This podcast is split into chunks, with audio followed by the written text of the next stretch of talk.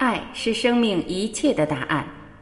大家好，我是张晚琪，欢迎您回到爱之声。有一句我们非常熟悉的话是这样说的：“我们不知道明天和无常哪个先到来。”今天有一位朋友因为疾病永远的离开了我们，年仅三十三岁。亲朋好友闻讯前去吊唁。更有一些有信仰的居士前往为其助念。临终关怀越来越多的被我们所熟悉、所接纳。那么，临终关怀到底有什么意义呢？接下来就让我们一起聆听刘峰教授的解答。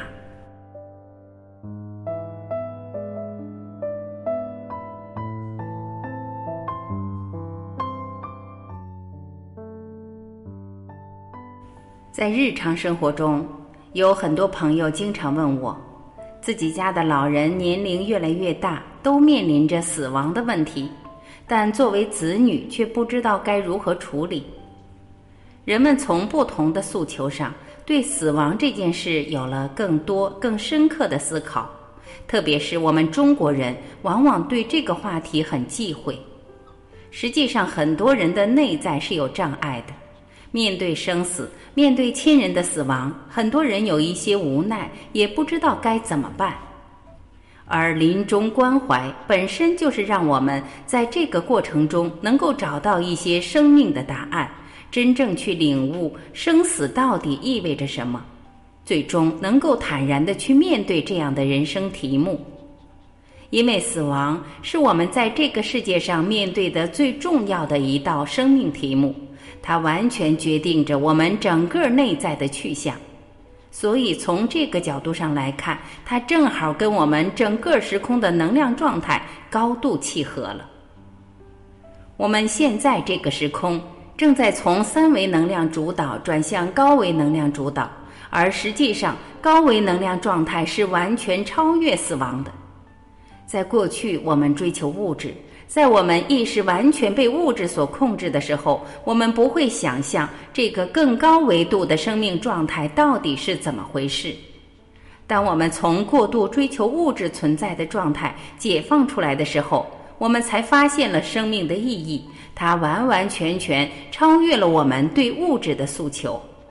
而对物质的诉求，往往带来的并不是喜悦，并不是快乐，也不是幸福，反而是痛苦和纠结。所以，这个时候对生命的探索体现在显示中，会找到这些跟生命意义相关的事业来接近、来参与。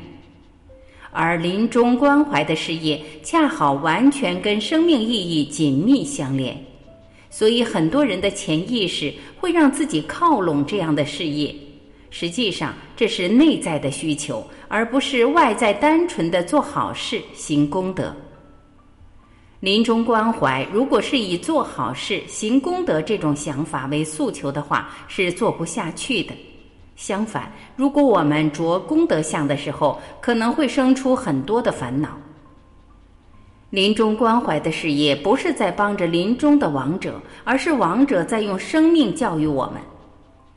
因为亡者及亡者的家人都会面对死亡。我们是否在面对亡者的时候，真正学会了领悟生命的意义，能够正在坦然的去面对生命最后的那个时空状态，而让我们自己的内在得到升华？当对生命意义、生命去向、灵魂去向探索的人越来越多的时候，参与临终关怀事业的人自然会越来越多。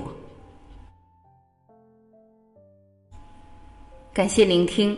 我是婉琪，今天我们就分享到这里，明天再会。